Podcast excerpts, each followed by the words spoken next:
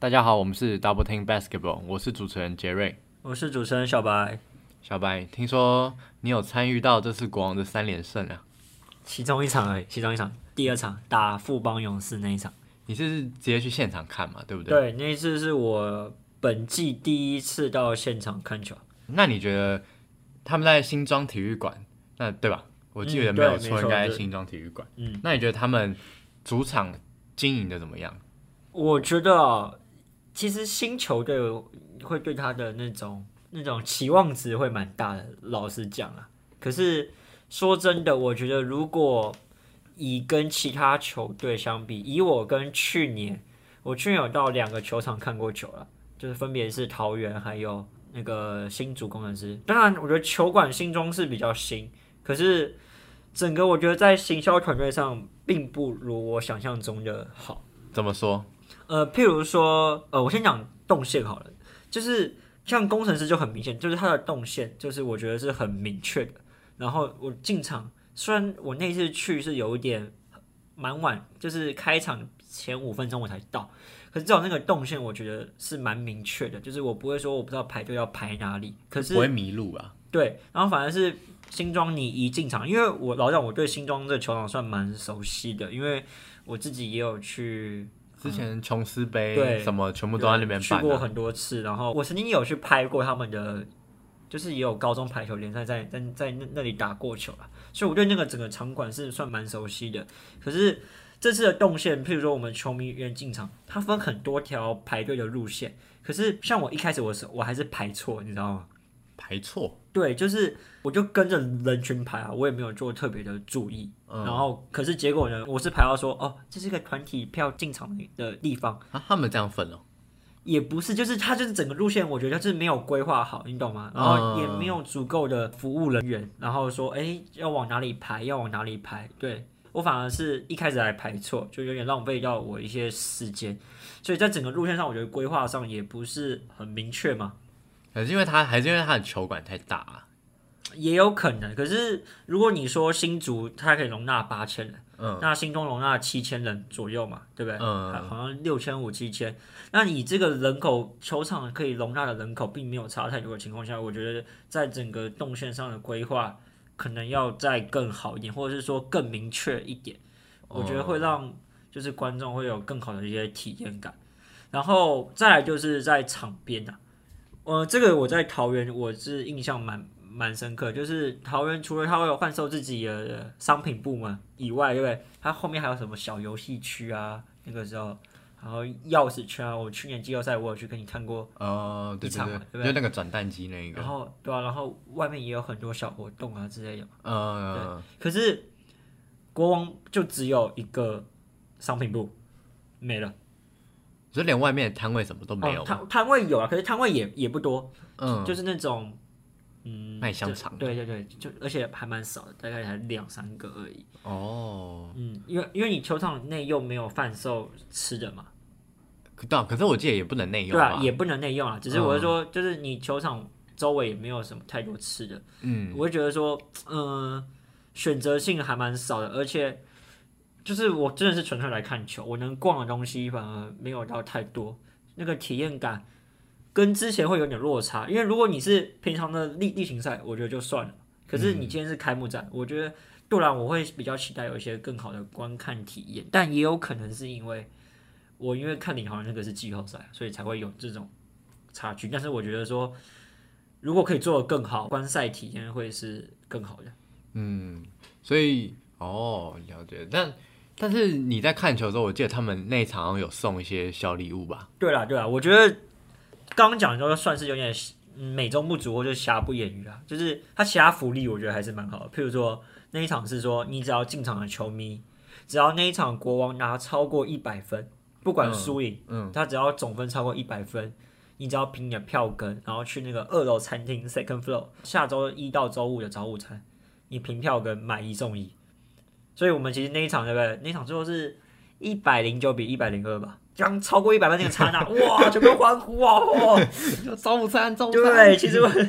我很 care 那个那个那个东西，你知道吗？不 care 输赢，我要早午对餐。对对，因为我算是一个比较中立的球迷啦。如果以这两队来讲的话，我算是一个蛮中立的球迷，所以我主要重视就是内内容的精彩性嘛，然后又加上有这个福利，再加上那场球蛮好看的，必须讲，那对，场其实他打富邦那一场真的还蛮好看，那真的很算蛮厉害的，嗯，算是我这两年来看过 Plus D 来讲最好看的一场，就去现场看最好看的一场。因为因为你之前去看，你不是你要么就是看，你都是看到一面倒的比赛。我看过输五十分哦，你你看过领航员领航员屠杀别人吗？是吗？没有，我各位说还是两场都是被屠杀的那种？我看过两场领航员被屠杀的比赛，那你刚好都见证到，对，好我记得总分输过九十八分啊，快破一百，你这也快破一百分了。蛮还我就觉得蛮扯，所以这场我觉得超好看，真的，就是我自己也观观看的感觉也蛮好的。然后场地，我觉得热身赛好像之前说有什么反光问题嘛，我觉得目前看起来我自己看也也是没有了，所以整个感觉我是觉得以比赛内容还有在比赛的整个氛围，主场的主持人 DJ，我觉得都很好。彭尊，呃，对，其实不止彭尊，他们请了双主持人啊，所以我觉得那个整个的呃比赛的丰富层次感又更多。主场的氛围在球馆里面的氛围是很好的，可是如果球场外他可以再做一个更好，我觉得会是他们之后可以再做加强的地方。那我还蛮好奇的是，你觉得现在就是新北国王啊，因为在主场里面，他们的主场球迷他们的热情程度是多少？哦，其实我觉得还不错哎，没有像工程师这么夸张，因为我也到工程师主场过，可是。就你还可以听到富邦的那个状声，可是譬如说，像我礼拜天看转播好了，就是看呃领航员打工程师那一场好了，那一场就蛮明显，就是应该算是一半一半，就是你可以看到，如果判决对领航员有利的话，现场还是有欢呼声，有有嘘声，哦，有有嘘声，对，然后、嗯对，所以就那个主场就比较没有到这么明显。嗯，然后可是这一场我觉得算是至少是七三吧，就是打勇士，其他保守估计啊应该有八二。就是你可以看到富邦勇士球员进场还是有欢呼声的啊，可是整个比赛风向真的是还是倒在新北国王这对，就是他这个主场其实做不错，而且我觉得他有一个东西还蛮特别的，就是他二楼哦，因为我这次是坐二楼，因为我就是一楼的票我没有买到，因为我们是跟算是一群人去的啦，嗯，所以我没有买到那个一楼的票。那我坐二楼，那观看的感觉会比较差一点。可是，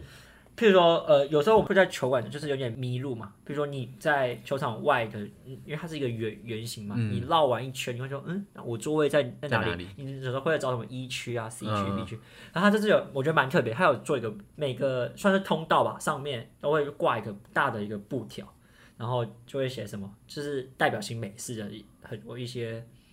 那叫什么区吗？板桥或者是新店、或者是三重这种，嗯然后都有做一些图案。我觉得就是这小种巧思啊，对这种就是，比如说我自己在找座位好了，坐在新新店，那我就看我就找新店，哦，这样就好了。所以它所以它的分区不是像以前是什么 A B C，没有，它还是 A B C 啦，只是它嗯刚好又又做了那个很大的一个布条，在它的每个通道。哦哦哦听得懂吗哦哦哦哦，对，就你进去，你一开始进去的时候，你知道你大概是从，你就是你知道是从哪一个什么新店啊什么进去的，所以你这样绕一绕，你就比较对，就是，我像我找座位，嗯，我不用再管那个区，因为有的时候你会在球场，如果你方向感不好，你会迷路，说，哎、嗯我刚刚是在你只要找那个布条就好，对，找那个布条，嗯对，你哦，就可以找到你的座位。我就觉得说，这个其实也蛮好的，虽然这可能不是他原本的用意，就他原本只是想把他的这种属地主义感给嗯，弄出来，可是我觉得这个反而对我来讲就是一种方便。可我觉得他这样其实做的，他这样这种小巧思应该会蛮深得球迷的心，对，就像我自己看，我就觉得哎、还蛮不错的。我就觉得说，你这样让我感觉就是你有做这个新美式的这个感觉有出来，然后你又让球迷可以还蛮方便的。嗯，而且你刚好去国王都赢球啊，刚好去的那一场啦，就是国王也赢球我，们国王现在都是赢赢球状况，他们目前三连胜。你要变成国王球迷了是不是？没有，没有，听众也不知道我是哪一队的球迷啊。你们可以猜猜看了。我没有，我觉得我我也没有要特别，好吧？我算我算是个蛮中立的。好啊，那反正整体听起来，国王的主场硬体设施听看起来都还不错。新庄球场我它不是一个旧球场，呃，我下礼拜也会去工程师的主场，我觉得工程师主场今今这次也有做翻修嘛，哎、嗯也不是说翻修啊，就是更新啦，大硬体设施，对对，我也会，因为我上次觉得说，对我来讲啊，这个工程师主场的氛围很棒，可是它的硬体稍微我还是觉得稍微差一点。呃，对，那桃园就是旧，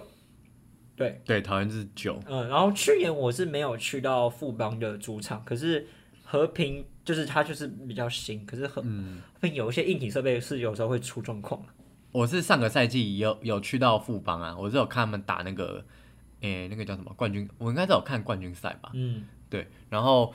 呃，其实他们的硬就和平很新嘛，所以我觉得在硬体设施上面，整整体来讲，其实也都算不错了。嗯，他们除了计计时器有时候会出声出问题，而且是对 惯性出问题，我不知道为什么会这样子。好，那呃，既然都讲到国王主场，我们就来聊一下国王最近开季到现在未尝一败。联盟龙头哦，对，这这应该是大家蛮意料之外的事情，因为毕竟他们也是一支新球队。看他们的阵容来讲，我们会觉得其实来势汹汹，可是我们没有想到这么凶啊。我反而觉得没有到来势汹汹哎，我反而是真的是一个很震惊的一个情况。先讲他们只有带洋将哎，对，他们另外一个洋将还没，呃，不是还没来，是还没上场，另外两个都还没上，所以就变成说，他们双洋将回来的时候，到底是会多可怕？我很期待。然后再来是 Q 也还没来对，，Q 对我来讲就是一个魔王性的存在。我在某一集我记得我也讲过，就好像在之前分析国王的候，开季季末操盘的时候，我有讲过，对对对，我没有以他们现在都打成这样子，先不讲季后赛，我觉得连总冠军都有机会耶。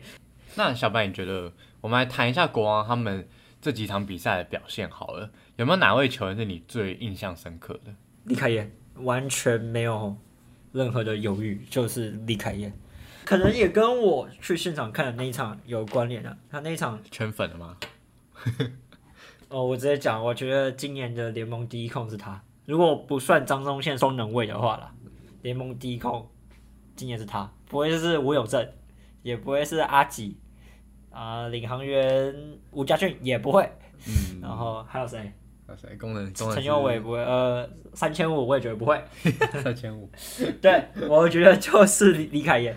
他这三场场均十六分、八篮板、五助攻，然后他打富邦那一场是拿到二十七分、八篮板、八助攻、六超节，将近快大三元，甚至还有可能挑战大四喜的。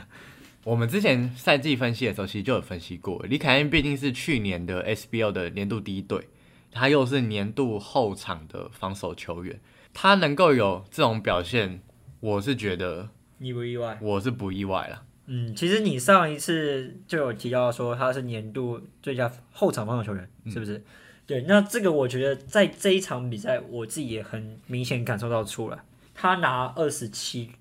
我记得对面的 Joseph 林书伟是拿零分啊，好像是，所以这个两个人的差距就超级明显。所以凯恩的防守，我觉得在这场比赛完全可以看得出来，而且超级有六次，这是神偷本色啊！可是我记得他现在打质量，我记得也是从 SBL 到现在应该也是第六年了吧？左第六年吗？他也算是中生代了吧？对啊，他一开始我记得在 SBO 的表现其实也是蛮起起伏伏的嘛。嗯，比较没有什么上场机会，而且那时候他也是遇到一个转型很大的问题啊，他就是从二号转一号，然后我哦，我觉得今年对我最大的改变就是说他在转一号这个地方的整个差距没有到这么，就是我觉得他是完全转到一号去啊，因为去年我在看很多他在打杯赛，虽然去年的历 SBL 历史赛我是比较没有看。可是他在去年季前的一些杯赛，我可以很明显看到说他有很多低级的失误出现，就是很明显是一个球员在转型中会遇到的阵痛期的状况。可是在我来看，他这次转型是很顺利的。但是他其实也是花了蛮长时间转了，不过至少他在现在是有转成功转型到一号位。对，就结果论来看，我觉得是非常成功。你如果你现在来看球的话，你不会觉得说他是一个原本并不是主打一号位的球员。这么亮眼的表现，其实也带领着带领新北国王那一场就很顺利拿下最后的胜利。而且我觉得他现在的重要性其实并不亚于球队老大哥杨敬明哦。你说球队少谁？我觉得搞不好李凯少了李凯燕那个差距才更大。而且李凯燕的替补又是相对比较稚嫩的林世璇，所以你说这支球队李凯燕重不重要？我觉得超级重要，甚至重要幅度比杨敬敏还要重要。就其实这几这几场比赛看下来，我自己也认为说。杨敬敏他是老大哥没有错，那有些时候他在处理球方面也是就是有稳定军心的作用。但是我觉得李凯燕他的不管是他进攻能力、防守能力，我觉得才是带动整支球队能改变比赛内容的重要的关键。嗯，他是可以改变整个比赛节奏，而且你会看到他今年你会被他很多球吓到，比如说有些爆发力或是一条龙直接杀。我记得。彭尊在开场是给他叫什么“新北飙风玫瑰”，我有点小小小笑到，就说傻笑 什么飙风新北飙风玫瑰。可是哇，不止在我我那一场看啊，他隔天打梦想家有一球，他也是直接 cost to cost 直接杀，我也是直接我也是吓到。嗯嗯嗯，因为他他我记得有一球我印象蛮深刻，那个是阿吉防他，可是那时候李凯燕他就只是一个转身冲过去之后，阿吉是完全追不到的那一种。嗯，就是他的爆发力，我是蛮蛮吓到。记得他大学是这个疯狂砍分手，可是我觉得他现在已经不只是疯狂砍分手，他不只能得分，也能串联全队。就开季来讲，年度第一队的后卫这角色，他应该是有占到一个位置哦。好，那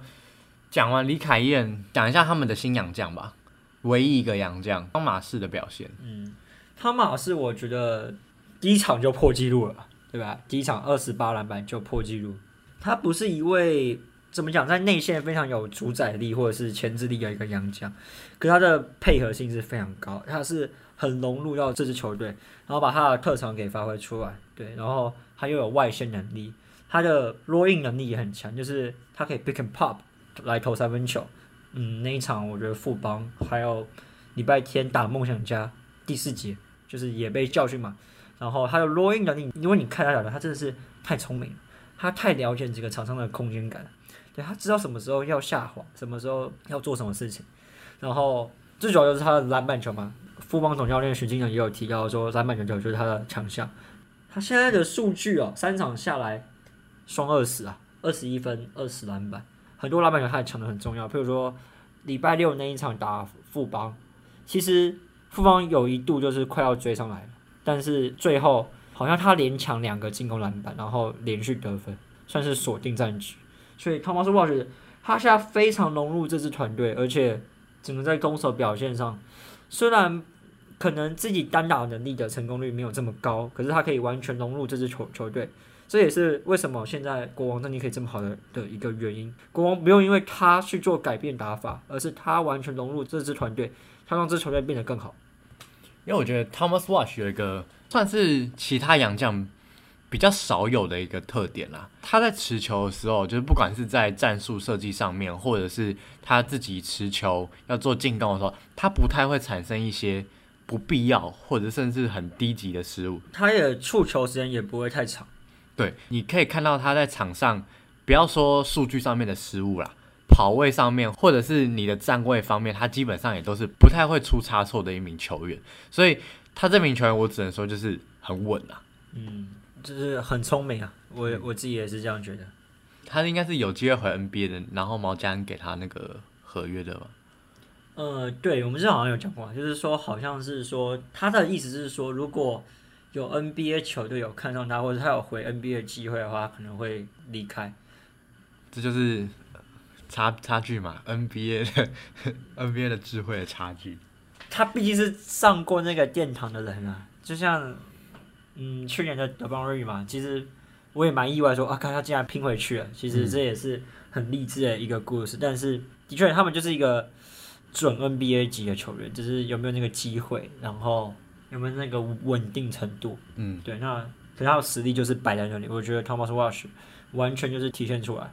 虽然那一场。打副邦没有说是打跟塞瑟夫，我觉得是打平，真的真的是打平。塞瑟夫的表现其实也很好，你知道吗？其实甚至说上半场是赛特夫还比较占占优势。那像打礼拜天的比赛，打梦想家，汤马斯上半场只拿两分，但下半场他直接爆炸起来。不一定是你一定要拿占很多球权，需要很多时候球队都以你为重心。但是如果你在重要时刻，你可以替球队跳出来，这也就是一个好洋将该做到的事情。当然，这三连胜总不可能只是靠这几名主力球员在撑场，其他像简佑哲啊，或者是新秀洪凯杰，还有张文平这几名球员，其实在特定的时刻，其实也帮助球队蛮多的。嗯，我觉得就以礼拜天的比赛，我其实也蛮也蛮意外啊。就是就我来看，礼拜六的比赛打副帮，我会觉得说，至少杨敬敏、李凯燕或汤马斯三个人，至少要留一个球队才比较稳一点。可是礼拜天的比赛又有点颠覆我的一些概念，因为他们有一段时间是这三个完全没有在场上，可是简佑哲可以跳出来得分，张文平也可以跳出来得分。他们能跳出来的人，我觉得比我想象中多很多。当然，这有也跟他们手感有关系。可是他们就是囤了很多射手在里面吧。有些人表现的真的是令我蛮意外的，像是洪凯杰，就是他适应真的是很快。在场上你不会觉得他是新秀，在处理球上他也是非常的细腻。当然，在防守上他的一些老毛病还是有出现，就是说很喜欢下手，然后去制造一些不必要的犯规。但是他整个场上，他很多精彩好球都是由他来去做创造的。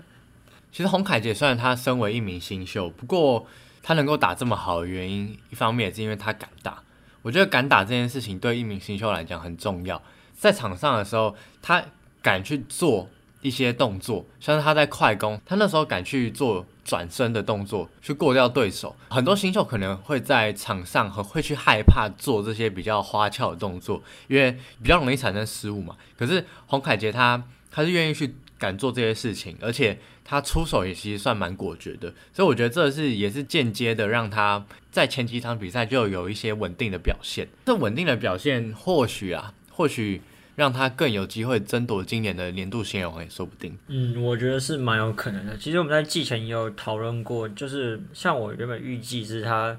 可能新秀年是主要可能担任一个接应点，但是他现在也有时候去担任到球队的持球点，很少数啦。但是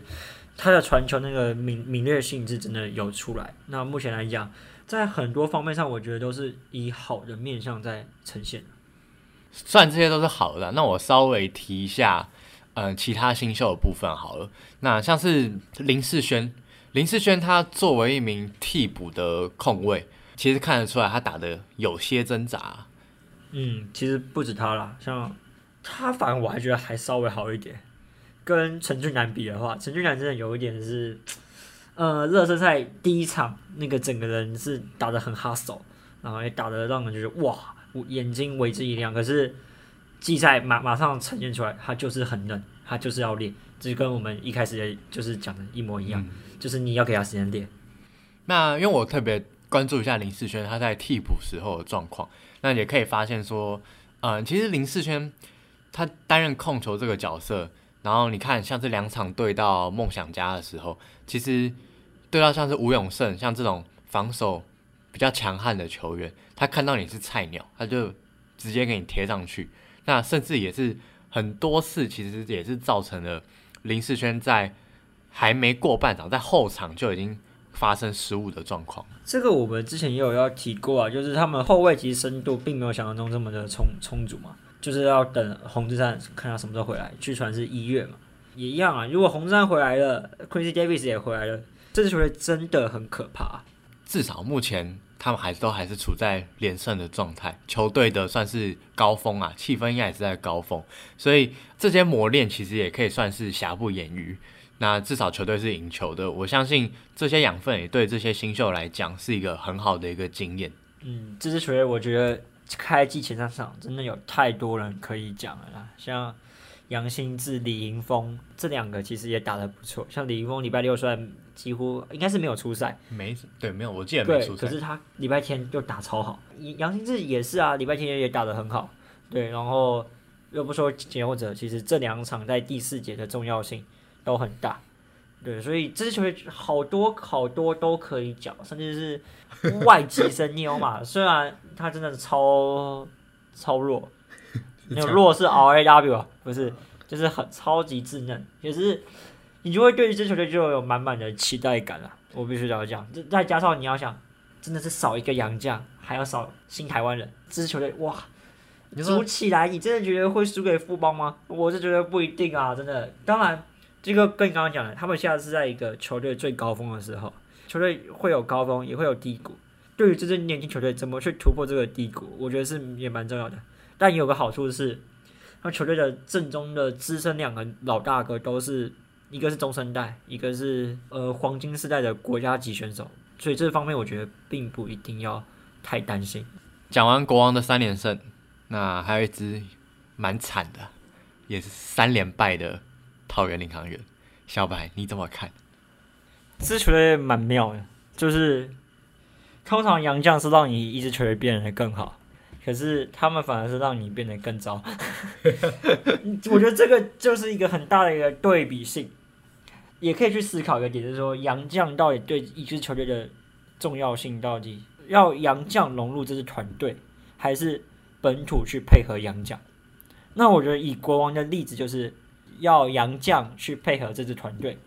那当然他们配合的很好，前面的表现我们也看得出来。可是领航员是热身赛整个本土打得非常好，但是你洋将一加入，整个化学效应不见了。领航员的三个洋将分别是原本就在 SBL 有出赛过的 Jordan Tobler，跟今年新赛季加入的控卫那个吉伦，然后还有礼拜天才登场的 Devin Robinson。既然小白都讲到洋将的问题了，那你觉得这三个洋将究竟是出了什么问题呢？主要就是他们的出球时间都太长了啦。之前如果记得领航员热身赛的感觉，真的就是给我两个字，就是舒服。他们每个人就是一拿到球，他们不会有太多的犹豫，或者说他们不会不知道说要找谁，他们就不断的跑动，那感觉你自己有看嘛，就觉得那个感觉很好嘛，对不对？可是杨将一加入之后，反而那个整个流球的流动性就没了，反而就变得很迟钝。像是吉伦好了，吉伦这持球时间就太长了，而且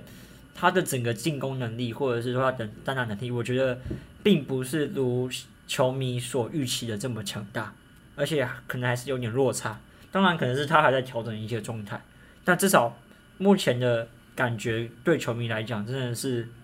有点小失望。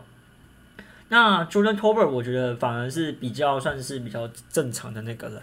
可是他也是在第一场打得蛮好的，可是第二场也出现一个落差，就是当面对到比较强硬的洋将，他是不是就有点弱掉了呢？第三场是登陆 Devon Robinson 嘛，他的整个个人能力或者是说整个弹跳爆发力是跟乔丹是完全是不同的档次的，他也是球风比较毒的一位球员啊，所以我觉得领航员应该要做的事情不是说叫本土去配合洋将，而是要让洋将去配合本土。他现在有点本末倒置了，反而是整个球队的化学效应真的是变得很糟糕。我记得热身赛他们的得分表现是还不错的吧，可是以例行赛的正规赛来看的话，他们最高分就是最近一场的八十三分，就没有一场拿超过八十五分，所以这其实是我觉得在进攻端很大的一个问题存在。像你刚刚讲到的，究竟是杨将配合球队，还是球队去配合杨将这个问题？看了一下，就是领航员这几场比赛啦，觉得应该除了 Jordan Tobler 之外，吉伦跟 Devin Robinson 他们两个，我觉得应该会是属于那种就是一球在手，乐趣无穷的那一种。但是这个点就是要去思考说，他们持球能力都不好啊，就是他们并不是一个可以去组织进攻，或者是说担任持球点的一个球员，反而还是多一点是接应点的角色。所以要怎么去融入这个球队，我觉得这个是一个很大的思考点，而不是让他们两个打很开心。因为这三场都是都有吉伦嘛，可是我觉得吉伦的效益真的不好。那如果可是如果你把吉伦换掉，变成两个大洋将在上面，我觉得不会慢，因为他们两个其实的活动性都很好。嗯，可这可能也是领航员在找洋将的时候，他们一开始所思考一点，就是他们要找有有活动能能力的能能能力的，然后速度快的。可是他们两个都有一个问题是说，他们外线都不准，所以嗯你这样就是摆两个外线不准。虽然原本的碰碰可能也不太准哦，虽然他礼拜天打超 可是以你们跑轰球风，应该也不是你们想要的一个阵容吧？怎么感觉领航员都卡在阵容的问题啊？他们就是要先把他们原本的球风给找回来，然后再再去思考这个点。不然我觉得他们也可以试试看啊，就是说有一节摆全本土，那个打法可不可以打回来嘛？那如果这个效益都比较好的话，那你就知道那一定是杨绛的问题嘛。当然，杨绛个人能力很好，到底是要杨绛去融入这个团队，还是球队去融融入杨绛，这是我们今天一直在讨论的一个点嘛。那对我来讲，以国王的成功案例，就是要杨将去融入这支球队，而不是球队去融入杨将。去年梦想家是 Tucker 跟 Jaren Young 嘛，这样子好像是不是比较算是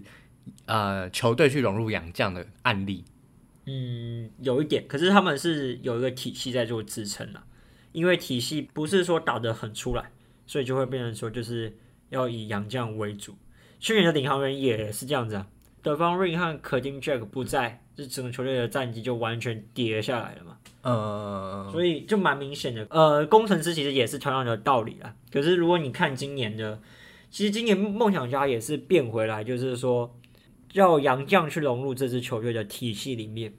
富邦是自己本来就有一个成熟的的体系啊，所以他们也算是一个杨将去做加成的的效果。那国王也是嘛。那像现在的钢铁人其实也是有点这种概念，就是他可能你有发现说他的整个得分其实有变少了，他已经嗯好像都没有突破二十多，对，嗯对，也没有像之前的三十分了，反而都是十几分这种。然后 b e n 就是一个很团队型的洋将，所以他们都是有一个体系在做围绕的。我觉得这也是现在的一个趋势，或者说显学。所以这样子讲的话，应该是说在团队的体系发展下面，如果那个体系是够完整、够深的话，其实洋将进来，如果啊，就算不用完全融入好了，可是只要有照着这个体系走的话，基本上都会是加分的。嗯，就是现在找洋将，反而不是说，我觉得我们也要改变一个观念，就是说，你单打能力也没有到多强，对不对？那要他干嘛？可是如果他可以让这支球队变得更好，这才是更重要的一个点嘛。像汤马斯就这样子，他低位单打能力有很强吗？也没有啊，对不对？你有说他有一个很厉害的得分手段吗？也没有。他是不是要靠队友？他是需要靠队友啊。可是他就是能把他的效益给发挥到最大化嘛。那像塞瑟夫也是同样的道理嘛。他要跟辛巴比整个单打能力，他也是输输爆啊。可是富邦有他，也是变得更好啊。这也是为什么就是很多洋将其实可以游走在各国的联赛之间的原因啊。你看，像汤马士，他虽然是不是那种单打很有主宰力的那种球员，可是他是照着这个球队的体系走，他其实也可以拿到很亮眼的数据，也可以拿到双二十的成绩。为什么这些球员能够在各个国家的篮球联赛里面游走？我相信他们一定有他们的生存之道。看领航员之后要怎么去调整这个这样子的一个状况吧。嗯，像那个 Julian Boy 也是同样的道理，还有就是之前他也是在很多国家，甚至冰岛啊一些其他国家都打过很多很多联赛嘛。他在融入梦想家这团队，其实也融也融入的很好，对不对？就是相比另外一个洋将 Ligo 吧，Ligo 就是一个一直在单打的，可是他单打如果效果不好，你看球队只拿几分那一场打国王拿六十四，四分，对，也是创下 P League 最低啊。跟领航员并列最低，嗯，领航员 好像隔一周马上嘛，对不对？隔一周马上六，十四分。所以你看啊，你找一个 leader，他可能个人单打能力很强，你可以看得出来，可是他没有跟这个团队融入在一起啊。BOY 也就是可以跟这个团队融入在一起嘛。当然，我觉得现在评论 leader 怎样怎样还太早，因为他也才可能才刚来这支球队，也还没办法适应这支球队。洋将这种东西就是不一定是说一开始好就绝对都是好，也不一定说一开始烂就觉得是烂。就像新特利好了，他可能一开始融入的状况就蛮糟的，像现在呢，这是蝉联连两周最有价值球员嘛，单周。强的跟鬼一样。对啊，你看，所以这种东西就是也不需要太早去做认定。我们从这一季可以看到一个趋势，就是说，其实杨将不一定要个人能力多强，而是他怎么样融入这支团队才是最重要的。所以我们看领航员，其实他们的体系目前感觉好像也是有一点出状况了啦。你看他们要求就是球员就是这一季要打很快嘛，可是到目前为止好像没有看到什么功效。嗯，就是其实他们赛前联盟也有贴出一个数据啊，就是他们篮板都抢得到，第一场拿五十一个篮板，第二场拿五十七个。可是你要打快，那你抢篮板就是很重要嘛，因为你要有篮板才能转换快攻。他们有篮板，可是他们转换快攻没有出来。第一场只拿九分，然后第二场只拿七分，这是在快攻得分上的数据，这是个非常非常不理想的数据。就从这个点可以看出，他们的整个在 finish 的成功率是非常低的。我觉得有在看比赛的应该都知道，其实领航员不是没办法打快，他们是可以打出来的。可是，在快的过程当中，你明明空档都已经出来了，但就是投不进，就是看了其实也很痛苦。就是干明明就空档就出来了，可是你就是放不进啊。这也是跟他们细腻度也是还是有点问题。像哦发球，他发球超级烂的。嗯，我现在可能没有数据可以去做佐证，可是如果认真去翻。我觉得三场加起来应该不到五成，很多球就是像发球，这是基基本面嘛，你至少六七成好了吧？但如果你连这个都没有到，那真的是蛮糟糕的。所以领航员开季也是落到了三连败这种状况，那我相信他们球队应该也要赶快把这件事情调整了，因为一支职业球团其实也是看他们教练团在面临这种低潮的时候，他们的调度方面会是怎么样。其实我们上次就有提到，呃，我记得好像上次那一集就也有提到，他们有一个问，就是说要打这种小球球风，其实不是说不可以。就像 NBA 的快艇在去年季后赛就是打小小球球风，可是他们是有一群侧翼可以去帮忙做护框。可是领航员问题是，这些后卫群都在一八五到一九零左右的身高，其实是很尴尬的。如果你是一九零到一九五，像可能钢铁人这种身高。那可能我觉得会更适合，